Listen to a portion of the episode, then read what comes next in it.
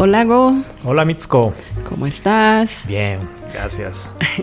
Aquí en un nuevo capítulo de nuestro podcast. Muy bienvenidos a nuestros oyentes. Bienvenidos. Hoy vamos a tocar dos temas, eh, creo que bastante históricos y tradicionales. Sí, ¿no? Sí. Sí, sí, sí. Go nos va a hablar sobre el idioma japonés como tal, Sí, la, ¿verdad? La forma antigua. La del forma japonés. antigua del japonés, Sí. que es bien Es interesante. como-. Y yo les voy a hablar un poquito de lo que es el chado, osado o camino del té. Muy bien. ¿Empezamos? Ok, perfecto. Adelante, Go. Gracias Mitsuko. Bueno, eh, no sé si sabes, en Japón se habla japonés. Qué novedad. Bueno, con, con esta inútil, inútil introducción, quiero hablarles de la historia eh, del japonés y tal vez de algunos datos que no son muy conocidos sobre el idioma, ¿no? Para quienes estudian o ya hablan, es- va- yo creo que les va a parecer interesante. Eh, en varios capítulos hemos hablado del Manyoshu, ¿no? Que es la colección de poesía Ujú, japonesa más antigua que existe o que, Sí. Que está archivado, ¿no? ujú. Y este Manyoshu data de hace más de 1200 años. Wow. ¿Ok? ¿Ya? Eh, en la misma época, eh, también se habla de que eh, un documento que se llama Noticia de Quesos, que sería el documento en español, no sé si decir español, porque es un poco previo al español que lo conocemos como ahora, Ujú, que es un, manu- un manuscrito que se conoce de lo más parecido a nuestro idioma, digamos el proto-español o la romanza. Ujú. ¿ya? Eh, ¿Por qué digo esto? Porque para que la gente un poco vea las similitudes entre lo que podría haber sido el japonés del Manyoshu y eh, cómo usábamos el idioma español, digamos, en la misma época para entender cómo evolucionan los idiomas, ¿ok? Bueno. Eh, esta noticia de quesos es una nota eh, manuscrita de un registro de un vendedor de quesos. Mm, Entonces no cumplía esas reglas de, de literatura, de estilo, sino simplemente era Gramática. La forma en que uno hablaba, la transmitía para tener un registro él mismo de sus ventas, ¿no? Entonces dice, ya voy a intentar eh, pronunciar como, no sé, no sé cómo debería ser, pero tal cual dicen las letras, ¿ya? Noticia de quesos que explicit frater semeno, ¿ya? Ya. En español de hoy sería relación de los quesos que gastó el hermano Jimeno. Mm, ¿Ya? Suena muy diferente, ¿cierto? Sí. ¿Ya? Entonces, eh, considerando que el texto es antes del surgimiento del español, podemos ver cómo ha cambiado, ¿no? Ujú, Eh, el problema del japonés es que eh, mucho tiempo existió sin escritura Ah, solo era oral. oral, Mm, ¿no? Entonces, eh, las letras eh, romanas han- se han inventado antes de este momento de la noticia de quesos. mm, Entonces ya sabíamos eh, cómo, digamos, se, se pronunciaba. ujú. Entonces hoy podemos saber más o menos cómo sonaba. Pero en japonés no es así, ¿no? Eh, ya sabemos que según la mitología, Japón no tiene un registro de cuándo se fundó, pero según la mitología, eh, se creó hace un poco más de 2680 años. ¿Ya? También según la mitología, eh, estoy hablando de la historia china ahora, eh, la escritura china fue inventada por Kang Ye, ¿ya? De kanji. ¿ya? Ah, de ahí Pare- viene. no, no de necesariamente, no, necesariamente, pero esto, es, digamos, etimológicamente podría ser. Ujú, Kanje en Japón se conoce como eh, Souketsu, por si acaso, ¿ya? Era un ser fantástico de cuatro ojos, eh, ocho pupilas. Eh, obviamente estamos hablando de mitología, ¿no? No crees que realmente existía alguien así. Estoy que- tratando de imaginarme. ¿ya? Quien vivió hace más de 6.600 años, supuestamente. Ujú. ¿Ya? Ahora, hablando de historia, historia, ciencia, ¿no? Hay evidencia sobre la escritura china de hace unos 3.200 años. Imagínate, China ya tenía escritura antes de la creación mitológica de Japón. Mm, ¿Ya? Es una cultura muy rica. Muy rica la china es muy rica, antiquísima, ¿no? Es increíble, ¿no? mm. ¿Ya? Entonces, eh, para que, a ver, hablemos un poco para los que no entienden un poco esto, ¿qué es el kanji? Mm.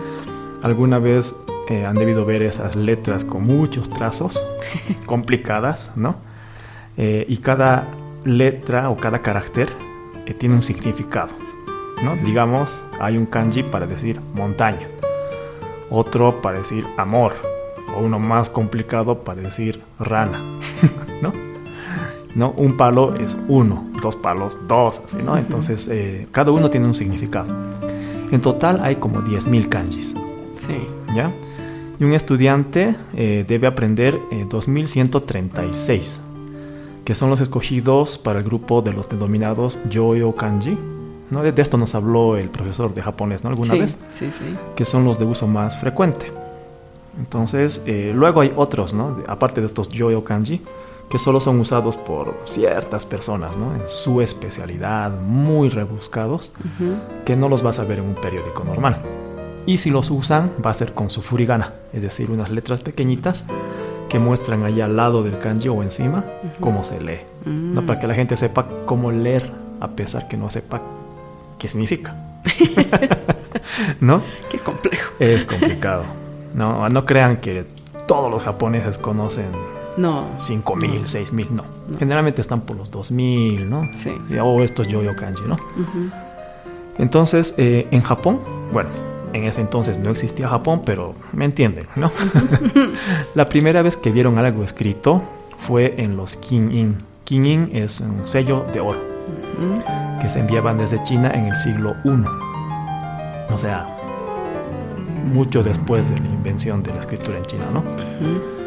Eh, unos 300 años después, los japoneses aprendieron estas letras, ¿no? Las incorporaron en su, en su cultura, pero eh, los usaban con la fonética china. Ya. ¿Ya? Con la fonética china. Entonces, eh, ¿qué pasaba antes de este momento? Los japoneses, sus instrucciones eran de memoria, oral, transmisión oral. Ya. ¿Te imaginas? Complicadísimo. Sí. Y lo malo es que no sabemos cómo sonaba ese japonés, porque no había escritura, Claro, ¿no? Claro. No es como esta noticia de quesos que tú Claro. lees claro. Y está tienes ahí una escrito, referencia, claro. no. Entonces, yo que no conozco el español antiguo, más o menos puedo entender cómo sonaba leyendo Noticia de Quesos que Spirit Frater Semeno. No entiendo qué dice, pero si tú lo estudias y eres eh, un filólogo, por ejemplo, vas descubriendo lo que quiere decir, ¿no? Pero ya Ujú. tienes una idea de cómo sonaba. En japonés no tenemos eso. Mm. Hasta la llegada del, del kanji, de los sinogramas, ¿no? Los, las letras chinas. Ujú. ¿Ya? Entonces te imaginas la explosión cultural que hubo en Japón, ¿no? Con la llegada de la escritura. ¿No? Entonces, transformar las ideas en letras. En El letras. lenguaje escrito recién entró. Sí. ¿Ya? Entonces era un salto cultural increíble. Eh, estas letras que se escribían en tablas u hojas ya no dependían de la memoria, ¿cierto? Si no, ya podías expresar Claro. ahí todos los, los conocimientos. Eh, para los estudiosos de hoy, obviamente, eh, al no saber cómo era el idioma, prácticamente decimos, estamos resignados a nunca saber cómo sonaba, ¿ya? Mm. Entonces, todo lo que voy a hablar de aquí en adelante es desde la existencia de la escritura. Pero de hay, los kanjis. de los kanjis. Pero hay otro problema, ¿ya? Eh, en el siglo V, ¿no? Eh, ya los japoneses escribían en, usando los kanjis, ¿ya? Pero no se adaptó el kanji al idioma japonés, Claro. sino que los intelectuales escribían en kanji con la mente en chino, leían el kanji con la mente en chino, es decir, los intelectuales Ajá. hablaban chino para escribir y leer, y en lo Mm. cotidiano hablaban japonés, Pero sin escritura. sin escritura, Mm. complicado. Mm. Esto hasta el siglo V. ¿ya? Saltemos al siglo VII. ¿ya?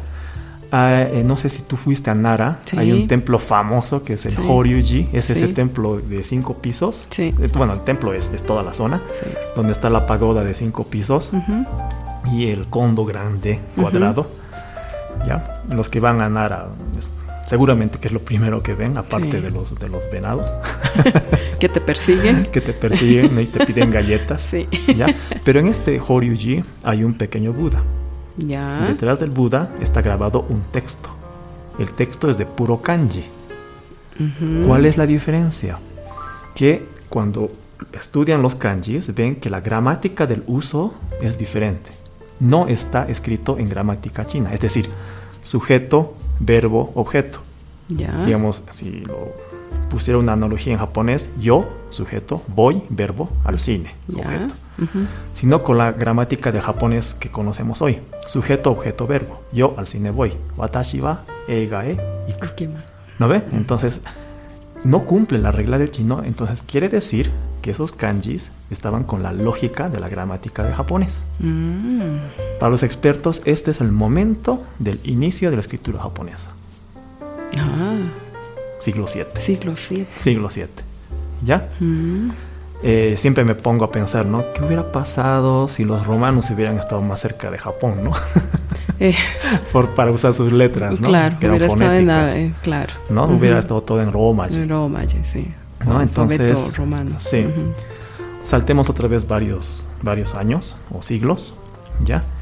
Y hubo un momento en que los japoneses evolucionaron un poco más y dejaron de utilizar los sonidos del kanji, o sea, perdón, al revés, ¿no? Usaron los sonidos del kanji, ignorando su significado. Ah. Es decir, llama, ¿no? El kanji de llama que se lee san. Usas san, pero sin imaginarte una montaña, solamente el sonido. Mm. ¿Ya? Entonces han escogido varios kanjis por su eh, fonética y han hecho una colección. ¿Ya? Sí, eh, no sé si tú alguna vez viste en los omatsuri eh, japoneses escribiendo nombres de los visitantes en kanji. Es más o menos esa idea, ¿no? Eh, yo me llamo Patricia, ¿no? Entonces piensan cómo poner pa y ponen hane, to, ¿no? Así. Rishia, patoricia, pero eso se llama ateji, ¿no? Ah. De usar los la fonética de los kanjis para que se asimilen en la fonética de ese nombre de, ah. la tal Patricia, digamos, ¿no? Entonces así puedes escribir Claudia, Ernesto, ¿no? en kanji, esto se llama teji, y eh, han escogido una serie de kanjis por su sonido y han creado un alfabeto. Este alfabeto se llamó Manyogana. Mm. ¿ya? que servía para, para todo, digamos, pero sin importar el significado. Entonces, los escritos de esa época tenían kanji, kanji, kanji, kanji, kanji, kanji, pero algunos de estos kanjis eran para fonética, para decir no, para decir des, así, ah. pero los demás kanjis eran por su significado simbólico. Complicado, ¿no? Sí. Súper complicado. Porque yo tenía la idea de que un kanji era un ideograma, o sea, que te representaba sí, algo. Pero otros kanjis escogidos, que cuando tú usabas ese kanji era por, la fonética. Ah, qué interesante. Sí. Mm. Entonces, hemos hablado muchas veces del Nihon Shoki, el Kojiki, que eran los, son los primeros libros históricos que se tiene referencia, han sido escritos con este sistema. Ah. Qué complicado.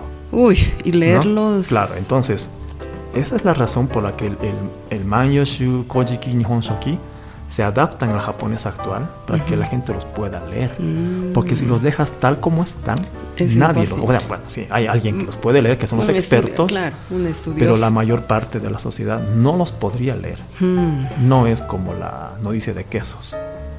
Pero estamos hablando del Manyoshu, que es de la misma época de la noticia de quesos. Ah, sí. Sí, ¿no? Entonces esta es la, la, referencia.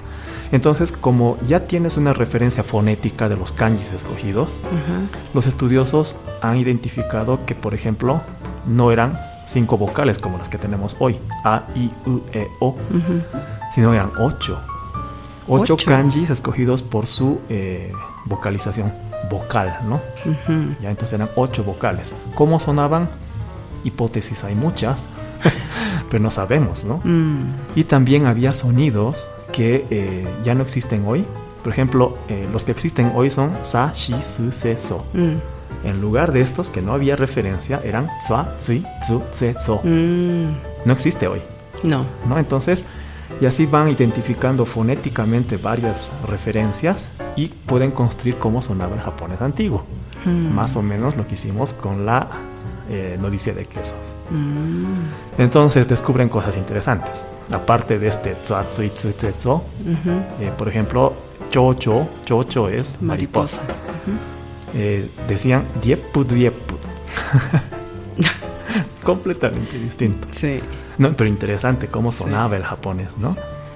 Eh, hay escrito de Nara hace unos mil años, Ajá. ya que eh, es una especie de cuento o poema en la que un niño está hablando con su mamá y le muestra unas mariposas. Ajá. ¿Ya? A ver, Más ¿cómo, o menos- ¿Cómo sonaría? ¿Ya? Dice, Papa Uetsama, pora, diepu diepun ga chonde imatsu yo. Uh, Papa Uetsama es Haha Uesama, mamá. ¿no? Pora es Hora, Mira, mira. Diepu diepunga es cho ga. Mariposa. No, chonde es donde. Donde. Imatsuyo es imasyo. Imasyo. Mm. Hahaue sama hora cho cho ga tonde imasyo. Papoe soma pora diepu diepunga chonde imatsuyo. Uh. ¿No? Entonces otra, digamos, en, bueno, esto es lo que se usa hoy y mucha gente entiende. Kawaii. Mm, bonito. ¿No? Kawaii. Uh -huh. Uh -huh. Sería kuwai, Kuwait. ¿no? Es más o menos la referencia. Qué esto es lo que te traje hoy. Esto es primera vez que yo escucho esto, de verdad, de verdad, muy interesante. Complicado, ¿no? Por eso eh, hay un dato en cuando se estaba haciendo el libro de los 100 años de, de la sociedad japonesa, Ya, hace 100 años, les costó mucho leerlo. Porque Las actas. las actas, ¿no? Porque estaban escritos en un japonés antiguo. Y eso decían, pero claro, no, no me imaginé que fuera tan complejo, porque Mm. tienes que saber, es como cuando te dan para que adivines, ¿no? O para que descubras claro. como sí, los juegos, un digamos, de... rompecabezas sí, complejo, ¿no? sí. Sí. Ah, qué interesante. Sí, y esta es la historia del japonés antiguo. pero ha evolucionado bastante, ¿no? Sí, sí. Bastante. Sí. Interesante, muy bonito. Eso es. Gracias. ¿Qué Gracias, nos traes tú? Uy, yo les hablo ahora del, del chado osado, Oh, súper. que es el camino del té. Se llama camino del té, Ajá. eh, porque los japoneses no utilizan mucho las, la palabra ceremonia, ¿no? O sea, no. Shiki. Sí, Mm, prefieren sí. que sea el camino del té y les voy a contar por qué. Ya. Súper. ¿Ya? El chado o el sado evolucionó desde la llegada del té al Japón, que fue en el siglo VII. Mira, coincide, Mira, creo. en la época de, En la época de, japonés del este. japonés creo que ahí hubo una, una evolución bastante interesante, ¿no? Hasta eh, convertirse en una referencia cultural y tradicional que representa la hospitalidad japonesa, Ok, la hospitalidad entonces es el núcleo el núcleo del sado. Ya, del eh, camino del té, ya. ¿no? Eh, se, se puede decir chado, sado o chanoyu, Ya. ¿no? Que se refiere al camino que escogen algunas personas para seguir durante su vida, o casi toda su vida, para eh, vivir mejor. O sea, es, es realmente es un proceso, ¿no? O sea, no solo es tomar té y ya, ¿no? Sino que es toda una, un- una connotación Ya. de aprendizaje y de, y de concentración para vivir mejor. Ya. En el siglo XVI hubo un maestro que se llamaba Senno Yuku, eh, quien perfeccionó los aspectos del sado, ¿no? Ya. Que en ese entonces ya había recibido la influencia del budismo zen, ¿no? Tiene mucha relación también con, con Siglo el. XVI. Sí. Mm, es una época de compleja para Japón, ¿no? Sí. Ya. Sí. El, hoy el camino del té mantiene los cuatro principios, ¿no? Ya. Es wa, Ajá. kei, sei y haku. O Yaku. Yaku. Ya. eh, que es eh, que estableció este maestro ¿no? para, para lograr un entorno pacífico, ¿no? ¿Qué Esto es- quiere qué es decir armonía, Wa. Ya. respeto, Ok. limpieza Sí. Y serenidad. Ok. Ya. Qué complejo, ¿no? ver, armonía, armonía, respeto, Respeto. limpieza y serenidad. ¿A cuál más bonito, ah? Sí, sí, pero perfeccionar cada una de estas. Mm, mm. ¿no? El objetivo de, de todo encuentro de este camino del té es crear un chigo ichi, es decir, una ocasión única en la vida y irrepetible entre el anfitrión y sus invitados. Alguna vez hablamos de esto, ¿no? En los conceptos que no tienen traducción. Sí, Ichigo Ichie, ¿no? sí. Ya. El bueno, chakai es un encuentro de té casual, Ya. mientras que el chaji Ajá. Es una versión formal que puede tomar hasta cuatro horas. Cuatro horas. Uf, ¿Te imaginas eso? ya. Ahora, el aprendizaje del chado osado es de por vida. ¿no? Sí, Como bueno, todas las todo lo artes que del mundo, termina pero en do, ¿no? claro, que es sí, camino. ¿no? pero Sí. es eh, dura toda la vida y, y según los japoneses nunca terminas de perfeccionar, Mm, sí, ¿no? sí. Ah, tiene que haber tres personas en toda ceremonia básico, ¿no? La figura principal, o Teishu, es la anfitriona de la ceremonia, anfitriona o anfitrión, ¿no? De la ceremonia y quien está a cargo de la preparación del té, Ya. ¿ya? El Hanto es la persona que asiste al anfitrión en algunos detalles, ¿no? Durante la, la ceremonia, Ya. El ayudante. el ayudante. Eh, en el en el camino del té puede haber uno o varios invitados, pero uno solo Ya. Shokyaku es la persona que representa a todos y quien interactúa directamente con la anfitriona. Ok, ok. Es la que los otros invitados dicen, por favor, sé tú la porque Exacto, la no me principal. animo, ¿no? Sí, estar sí, ahí es que es todo un... Claro, es una ceremonia ahí fuerte un- en la parte sí, inicial, ¿no? De sí. saludar, ¿no? Exacto. Ya. Cuando, porque esto fue en la época también de los samuráis, ¿no? Les servía para para despojarse, ¿no? De, de su de todos los grandes conflictos Ya. y tenían que dejar su katana afuera Ya. para entrar a la habitación, ¿no? Este, este camino del té era para lograr un momento de paz y armonía aún en, en épocas de grandes conflictos. O sea, después de las batallas, Claro. tremendas batallas que tenían, hacían este ritual para calmar Mm, sus, sus, sus ánimos. Si te ¿no? entiendo bien, bueno, dijiste siglo XVI, ¿no? Con el Ujú. maestro Zen Norikyu.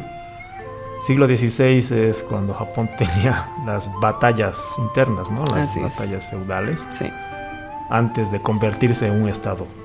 Eran muchos mini, mini Mini batallas, feudos, todo ¿no? el rato estaban... todo el tiempo estaban Exacto. en guerra. Sí. Entonces, si te entiendo bien, el, el Sado era ese momento en que no se hablaba de guerra, No, ¿no? no, Ni siquiera entrabas armado. no. El otro día hablábamos de los baños y entraban inclusive armados a- Sí. al, al baño, ¿cierto? Al Sí. servicio Aquí sanitario. Aquí no, Aquí no. ni ahí, ¿no? O sea, no, nada de guerra. No es posible. Y esto explica lo de armonía, ¿no? Y serenidad, ¿no? Qué belleza. Y serenidad también.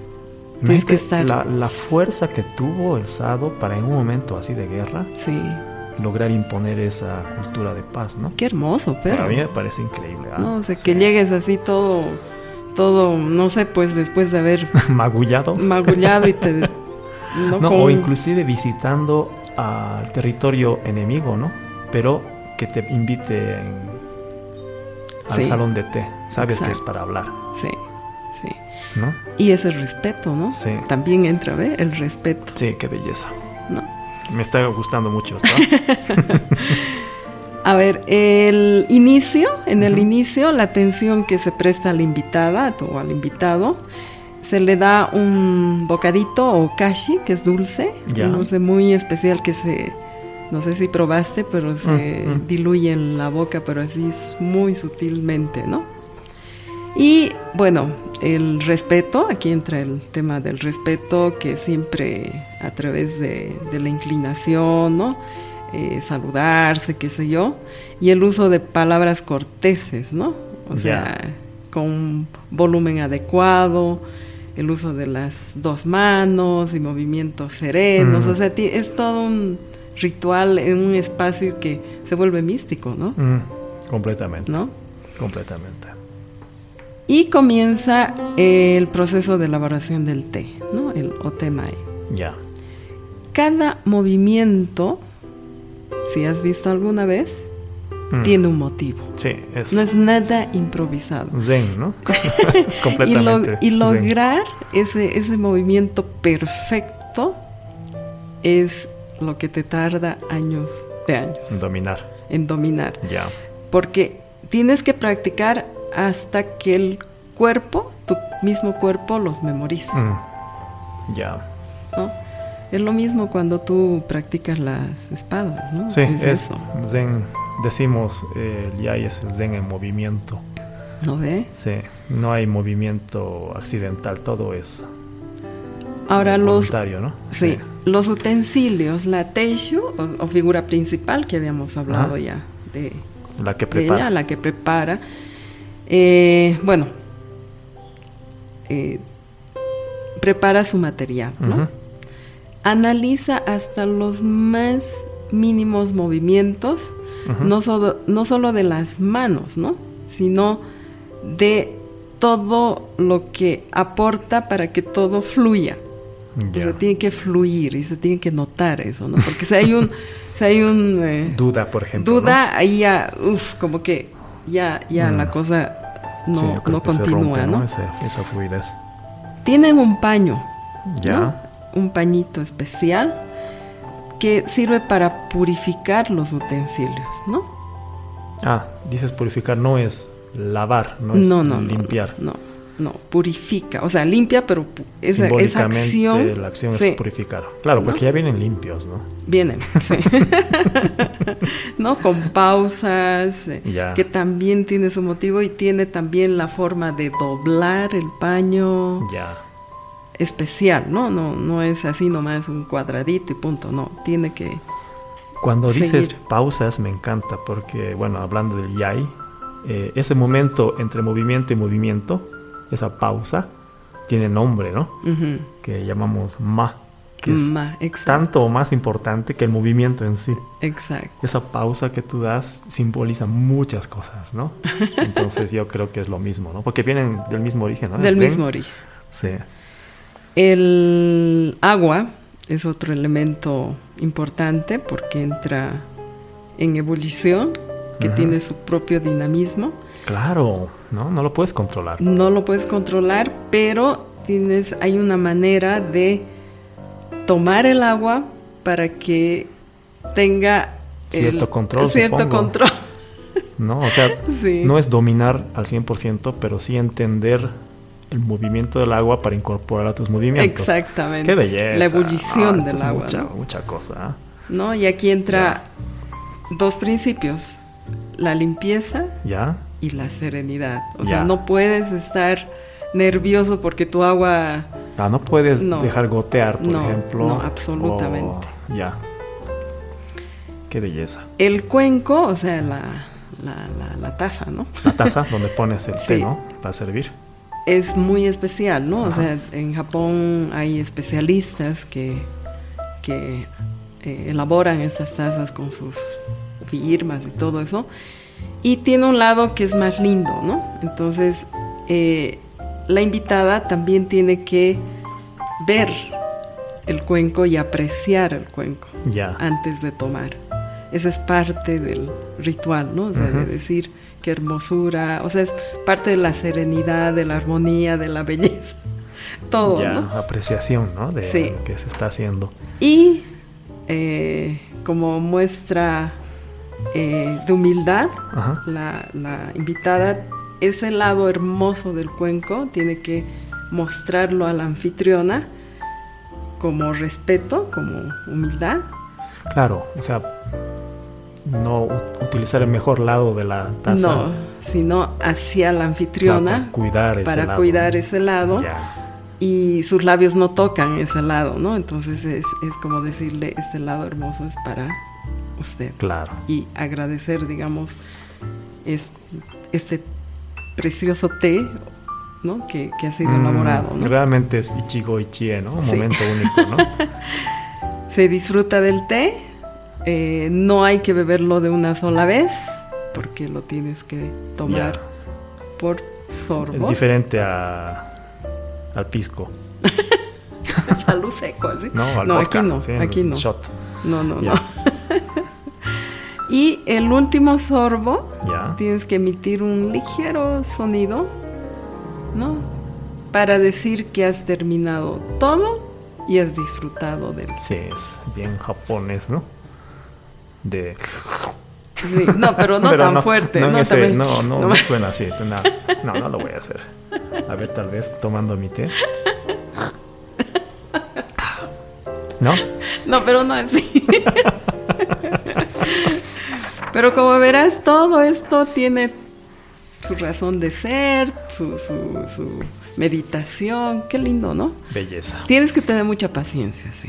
Mm. ¿No?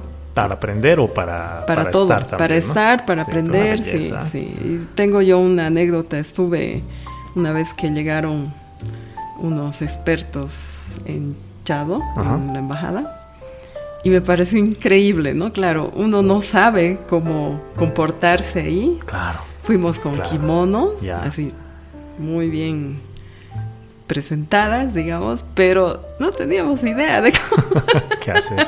qué hacer, pero sí nos explicaron, ¿no? Nos explicaron y fue muy, muy interesante, ¿no? Muy lindo. Debe ser lo máximo, ¿no? En cuanto a la manifestación de hospitalidad. Y yo ¿No? creo que, pero tienes que entenderlo. Sí. O sea, tienes que ir sabiendo, ¿no? O sea, sabiendo el, el proceso. Yo creo que falta un poquito eso, ¿no? O sea, entenderlo, conocerlo y bueno, y experimentarlo, ¿no? Creo que, creo que es la mejor manera si, si vas a ir a algún, algún acto de estos o a algún lugar donde...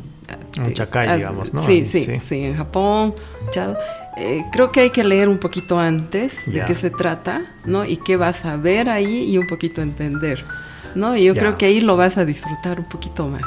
Algo, pienso. sí, bueno, la gente que quiera ir a experimentar esto, tal vez a Japón o alguna vez que tenga la oportunidad cuando haya algún taller de estos en sus Ujú. países, tampoco, que tampoco se preocupen, ¿no? Sí. Porque la intención de un chacay es hacer sentir bien al invitado. Ujú, Entonces, por más que uno no sepa qué hacer, ujú. nunca va a fallar.